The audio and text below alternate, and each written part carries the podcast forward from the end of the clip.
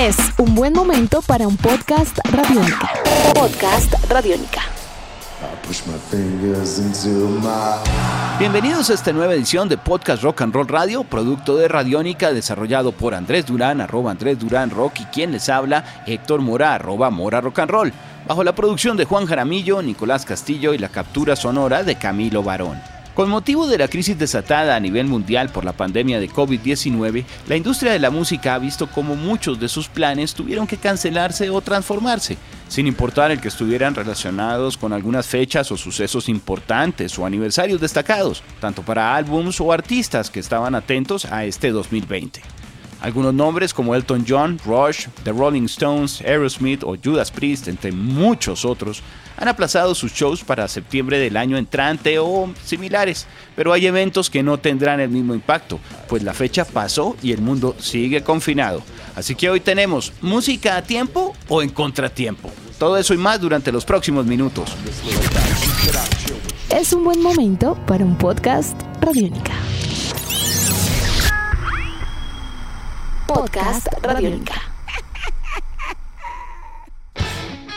Andrés, muy buenas tardes. ¿Cómo va todo? Y bueno, ¿de qué nos hemos perdido? Hola Héctor, eh, qué gusto. Al igual que eh, un gran saludo al señor Camilo Barón y a todo su equipo de trabajo en Radiónica. Bueno, pues eh, Héctor, sí, es, evidente lo que está ocurriendo en este momento. yo le ponía a usted como ejemplo, pues nuestro humilde trabajo de productores de radio, yo tengo a mi haber una producción, una preproducción, digamos, de, programación que quedó suspendida en el mes de marzo y que estamos en el mes de julio y todavía no se ha desarrollado. Como usted bien sabe, tenemos un plan eh, de contingencia durante las mañanas, el programa durante las noches que hago precisamente con usted ha quedado eh, en espera y pues yo creo que va a seguir pasando el tiempo, Héctor. Yo creo que vamos a seguir con agosto, septiembre, octubre, quién sabe si hasta diciembre, quién sabe si sí, quién sabe si no. Lo que sí estoy seguro es la gran pregunta, Héctor. Entonces, ¿cojo todo ese material y lo echo a la basura? ¿O, lo voy programando de a doble estreno en el 2021? ¿O, de qué manera voy a sortear yo eh, toda esta cantidad de material que, ha sido presentado y que ha estado, eh, digamos, aglomerado eh, de una manera inmisericordia? y eso que como ya lo hemos dicho en, algunos podcasts anteriores, eh, hay muchos artistas que suspendieron sus lanzamientos, hay otros que lo dejaron tal cual, hay otros que, eh, digamos, están pensando para el 2021. Realmente uno no sabe, pero la gran pregunta, como usted dice, es el, tiempo y el contratiempo. Eh, ¿Será que todo lo que se está suspendiendo en el 2020 y queda en el 2021 más los conciertos para el 2021 eh, tengan eh, esa cabida, ese espacio. Y la otra pregunta, Héctor, la gente, porque de una u otra manera, tomemos un ejemplo de un 100% de personas que iban a ver a Megadeth, por ejemplo, que tenía programados 53 eh, conciertos para el 2020. Eh, digamos que del 100% de la gente que iba a ver esos, estos 100 conciertos, si no hubiese habido pandemia, digamos, si hubiera habido una atención del 90-95%, digamos, bueno, digamos que les fue muy bien, es sold out del 100%, pero ya después de la pandemia, Héctor, estoy seguro que de ese 100% de personas, yo creo que ya un 20% dudarán en ir a, a conciertos, y no solo conciertos, conciertos, sino eventos donde haya pues eh, gente eh, sin distancia. Yo creo que esto va a todavía a ser una historia que lamentablemente no podríamos definir, Andrés. Lo cierto es que el impacto es muy grande y tours, por ejemplo, que estaban totalmente enmarcados en un momento muy especial de la carrera de un artista, un aniversario, o en el caso, por ejemplo, del Elton John, que era un tour de retiro, pues claramente se van a ver afectados porque también muchas de las personas que de pronto esperaban acompañar a este artista, que lo han seguido durante toda su vida, pues van a tener un grado de temor un poco mayor incluso a acercarse a este tipo de eventos. Y así no fuera, volver a coordinar toda la infraestructura, que el artista además esté en la condición física para hacerlo dentro de un año o más, pues son, son un montón de considerandos que ojalá veamos que se logran sortear, pero que hay que tener muy presente. Mire, por ejemplo, este, este tour del Elton John que estamos hablando, el famoso Farewell Yellow Brick Road, eh, como una despedida de ladrillos amarillos, comenzó en septiembre del 2018 y desde entonces ya Elton John sabía que se iba a demorar más o menos unos dos años en el tour de despedida. Eh, de hecho, pues calculaba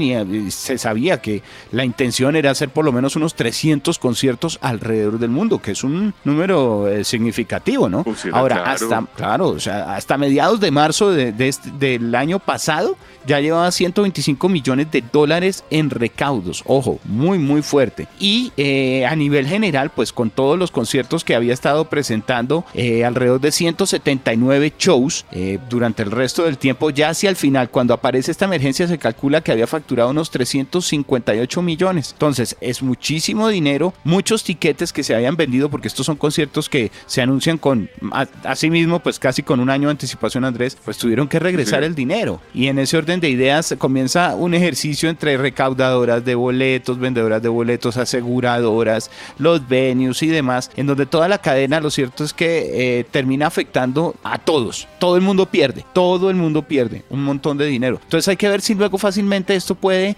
eh, retomarse de la misma forma o no. Eh, obviamente Elton John pues es un artista que cuenta con un músculo también personal en determinado momento o con su sello eh, independiente o con alguno de sus... Es fácil para él digamos eventualmente conseguir ese dinero en gestión. Va a ser más práctico, más rápido y tiene una gran credibilidad para poder sacar estos proyectos adelante frente a artistas que de pronto tenían un buen momento, venían con el auge, pero no tienen la misma aceptación en ciertas esferas económicas como para un año después de estar quietos, inactivos, lograr tener el respaldo y sacar sus giras adelante. Entonces yo no sé, es una situación muy, muy difícil. Los Rolling Stones lo mismo, los Rolling Stones pues uno sabe que los Rolling Stones eh, tienen el músculo económico, pero cuadrar una gira de los Rolling Stones es una cosa de años, años.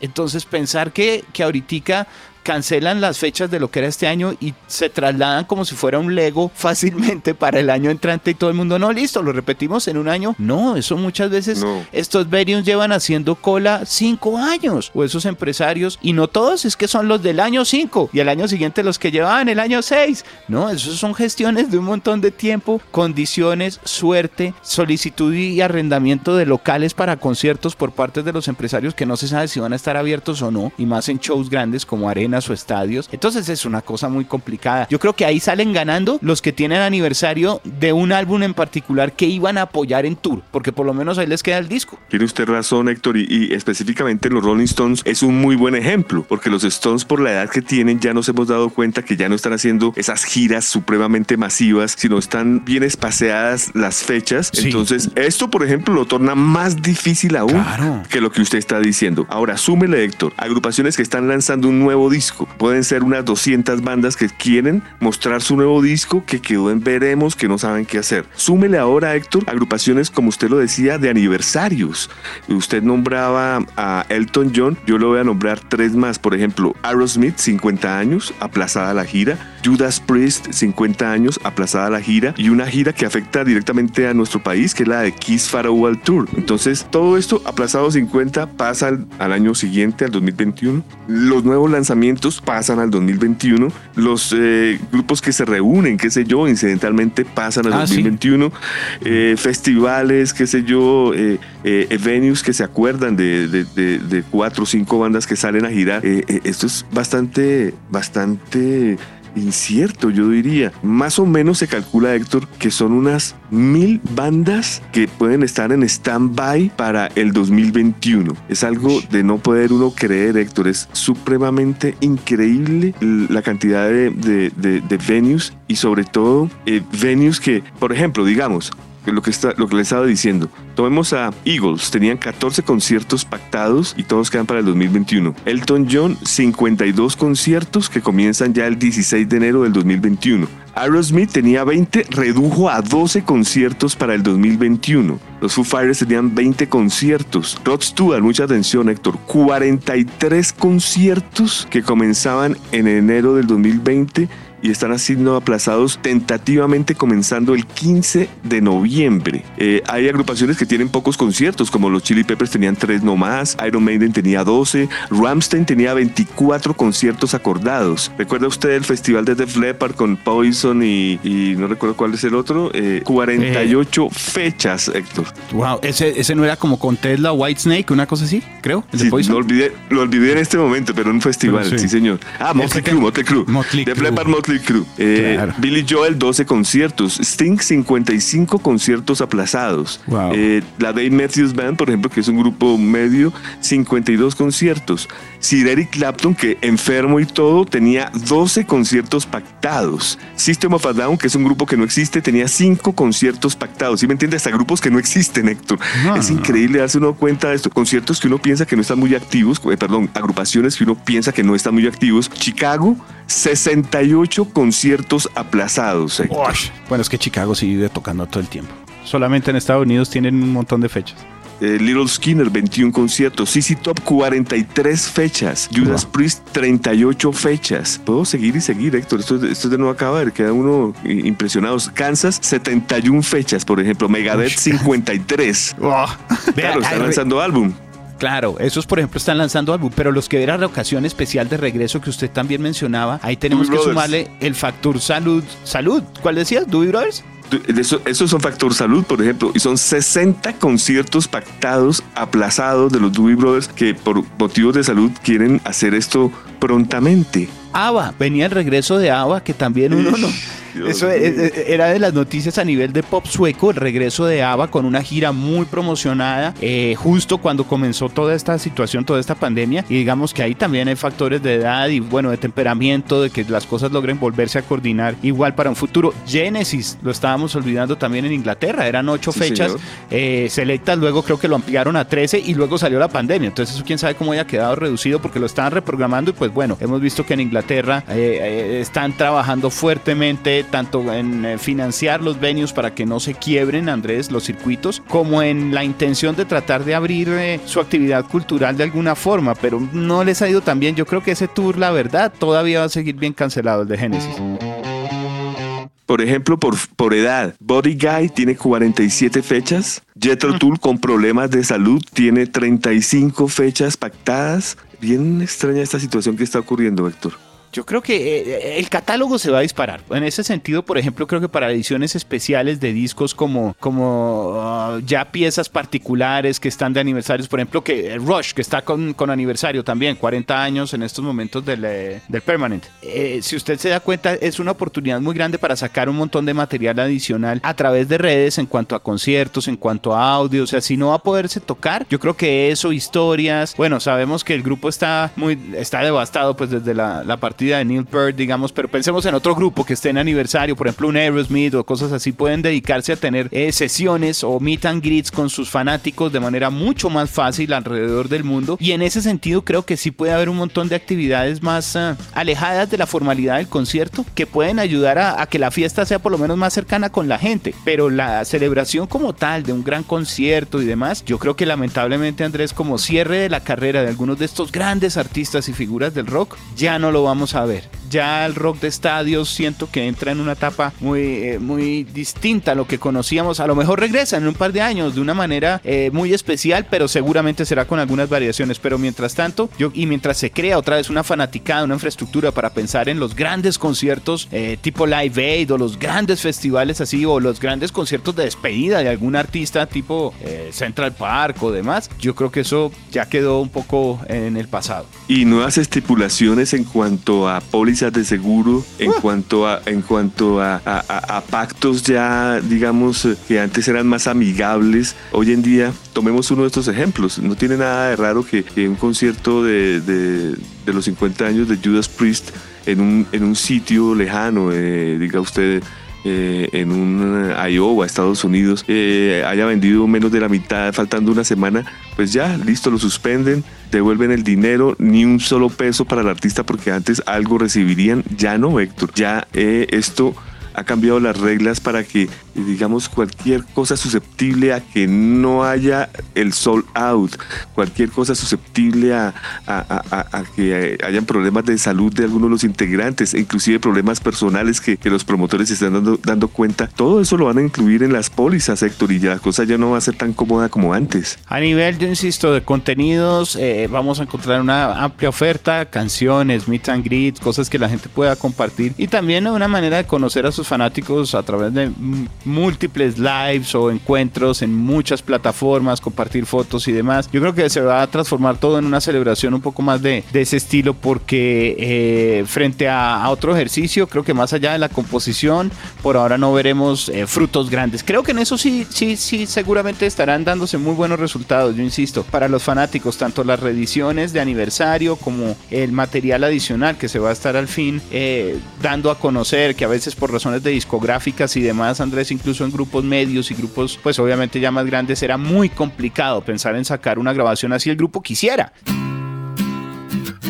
no era tan sencillo, como que, hey, no, el toque eh, que hicimos en estos días, vamos sencillamente a colocarlo ahorita en las redes y todo. No, salvo que tuvieran su propia editorial, sus propias discográficas, todo se complicó. Creo que esto va a hacer que la gente también y la industria flexibilice un poco ciertas cosas, así como se pondrá de pila en la fiscalización de la recaudación eh, a través del consumo en diferentes plataformas para todos estos productos musicales. Que eso sí, póngale la firma. Ahora, la atención sobre cada vez que tenga usted un play de una obra musical en algún lugar va a ser total y eso va a ser completamente eh, cuantificado y seguido para las estadísticas y las regalías. Claro que sí, Héctor. Yo, yo, esto, yo, yo estaba analizando la siguiente situación que tiene que ver mucho con lo que usted dice, y es que paso a paso los músicos eh, han venido siendo damnificados por diferentes situaciones. Entonces ahí vienen los músicos ya eh, digamos, de ligas mayores, los Rolling Stones, Genesis, los que hemos leído, bueno, ellos no les puede afectar tanto y además ya fueron y vinieron. Unas ligas medias, digamos que sí ya les está afectando porque, digamos, estaban comenzando a colectar sus millones y ya no lo logran. Eh, ya las bandas que eh, grabaron, diga usted, hasta el 99, 2005, alcanzaron a ser famosas, algo pueden colectar y del 2010 para acá, las bandas nuevas son nuevas, nadie las conoce. Entonces, ¿qué sucede, Héctor? Que Primero fue que ya no vendían los discos, pero sí venden algo, ¿no? Pero pasaron, diga usted, de un super hit de 17, 20 millones de unidades, ahora máximo 4 o 3 millones. Estamos hablando del máximo, máximo, máximo suceso comercial del año. Entonces, por las ventas ya no. Entonces, no, que quedan los conciertos y el merchandising. Llega la pandemia, cero conciertos, Héctor. Sí, Entonces ya estamos hablando de cero ventas, luego cero conciertos. ¿Qué queda, Héctor? Merchandising, lo que usted dice, es muy consecuente. Tienen que mover todo lo que puedan, ya sea la camiseta del aniversario del disco, ya sea la reedición, ya sea el concierto pirata que no lanzaron, eh, eh, miles de cosas. Eh, de hecho, los, los meet and greet ya tienen que hacerlos también vía streaming. todo tienen que lograr ver de qué manera pueden lograr moverse porque es lo único que queda en este momento. Increíble. Otros nombres afectados, le tengo más para, para, para esta tanda ya casi finalizando nuestra reflexión. Eh, Ray Against the Machine estaba en reunión, en tour con Ron de Jules, que por lo menos está sacando disco nuevo. Entonces es más fácil pensar que Ron de Jules luego supere esto, que otra vez monte todo para Ray Against the Machine y demás. Entonces ese uno. Otro súper fuerte, el de Journey con los Pretenders, que se acuerda que estaban con canción mm, nueva este año y demás. Claro que sí. Claro, es, ese por ejemplo también puede ser un tour complicado, aunque yo creo que las dos bandas podrán superar esto por un tiempo todavía. Porque pues digamos que algunas que están en un muy buen momento se verán afectadas, pero todavía tienen pues salud y, tiempo para seguir desarrollando más música. El caso por ejemplo de los Black Keys, que tenían un tour muy fuerte y pues quedó suspendido, ni hablar de una gran cantidad de festivales, eso sí que nada que hacer. New Order estaba en show con los Pet Shop Boys, lo llamaban el Unity Tour para Estados Unidos. Eso era un. The Who. The Who estaba también en tanda. ¿no? Eh, bueno, eran algunos. Ah, bueno, y la gira europea de Beck. Era una gira que estaba súper, súper eh, anunciada, un regreso muy importante. con Adam Lambert. Mm, vea, vea. ACDC. Y Rammstein promocionando estaba el disco nuevo, venía a promocionarlo a América este año. Era la, primero Norteamérica y luego Suramérica para el segundo semestre. Bueno, para los románticos Guns N' Roses 2020 quedó también suspendida, ¿no? Sí, señor. Eso también. Uy, ese. Pero yo creo que ese es más fácil de coordinar, ¿sabe? Pues eh, en cuanto a que los músicos se mantengan en la idea de hacerlo. Esa reunión yo creo que eh, por ese lado lo superan, porque uno diría con lo complicados que son volver a ponerlos a todos de acuerdo y demás.